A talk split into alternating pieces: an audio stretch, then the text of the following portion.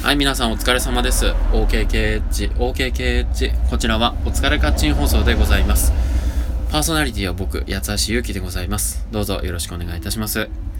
さあ、今日なんですけれども、えー、まあ普通に会社に行きましたけれどもね、えー、電車でですね、あの、前々からちょろちょろっとお話ししてるあのー、まあ可愛い女の子ですよね。その子が、えー、今日は隣に立ってくれてですね、えー、この味噌汁独身男も、朝から気合が入るというものでございます。あの、その話をいろいろ友達にしたりするんですけど、本当に話してて気持ち悪いなって思うんですよ。でも、なんていうか、まあ、視界に入るから仕方がないじゃないかみたいな、そういう話なんですけどね。やっぱ気になる人って見ちゃうじゃないですか。ね。うん。気持ち悪いって、そいつも多分聞いた相手も思ってるんでしょうけどね。夢見ちゃうんすよね。男ってダメですね。30歳。はい。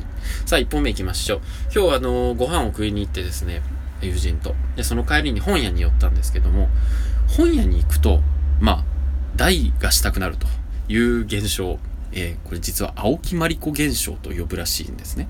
えっ、と、ずーっと昔のなんか本の雑誌みたいなのに、青木まりこさんという方が投書されて、で、私はなんかいろいろ本を選んでる時になぜか本屋に行くとトイレ行きたくなっちゃうんです。皆さんもこういうことありませんか？みたいな。投書をして、で、それに対していろんな方がですね、私も私も私もみたいな感じで、えー、どんどんどんどん投書が集まってきて、で、それがいつからか青木まりこ現象というふうに呼ばれるようになったと。いうことなんですけども、いろんな説がありまして、まあ、あのトイレ、あの本のインクの匂い、揮発成分が、まあ、トイレの便意を催すではないかとかいう説があったりとか、まあ本当に、もう本当にいろいろあるんですよ。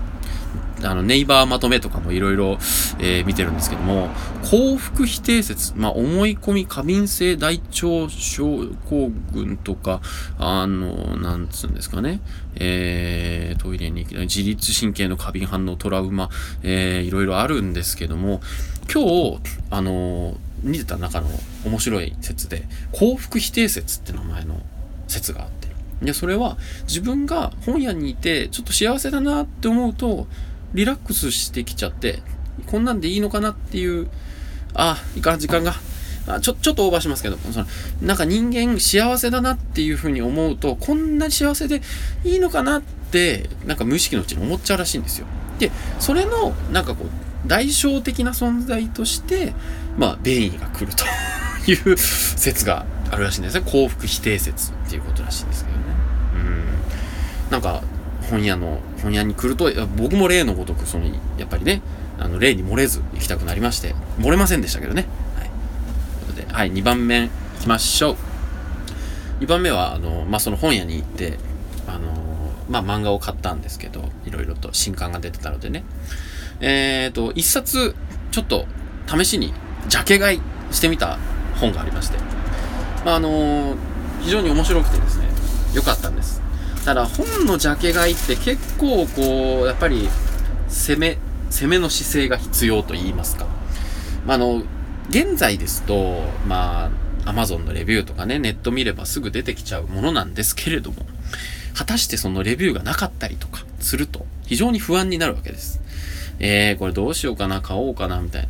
しかし、そこに切り込んでいく。だそういったところに本屋のその、なんていうんですかね、自分の心の中の葛藤、そして、えー、自分の好きな本を探している、その幸せ、そういったものが、まあ、逆にその、なんていうか、あこんなに幸せでいいんだろうか、その気持ちの、その、裏返しでなんか、うん、代をしたくなるみたいな。さっきの話じゃないですけど。まあ、とりあえず本のジャケ買いっていうのは、楽しいっていうことなんですよ。お金使っちゃうけど。なので、本屋大好き人間の八橋ゆうきでございます。ちょっとでも本当ね、本屋、本屋ってトイレ使えないことの方が多いんで、なんとかしてほしい現象なんですけどね。はい。アマゾンでポチればいいんでしょうけどね。はい。ちょっと時間余りましたけども。まあ本屋に行かないといけないってことはないんですよ、現在ね。アマゾンでポチれば早いですし、好きな時間に届きますし。だけど、本屋だからこそ、何かこう、膨大な図書の中から目線の先に何かジャケ買いしたい本がパッと出てくる。素晴らしい出会いですよ。出会いがあるわけですよね。はい。ということで、ちょっと本屋関係の話でぐちゃぐちゃしましたけども、ありがとうございました。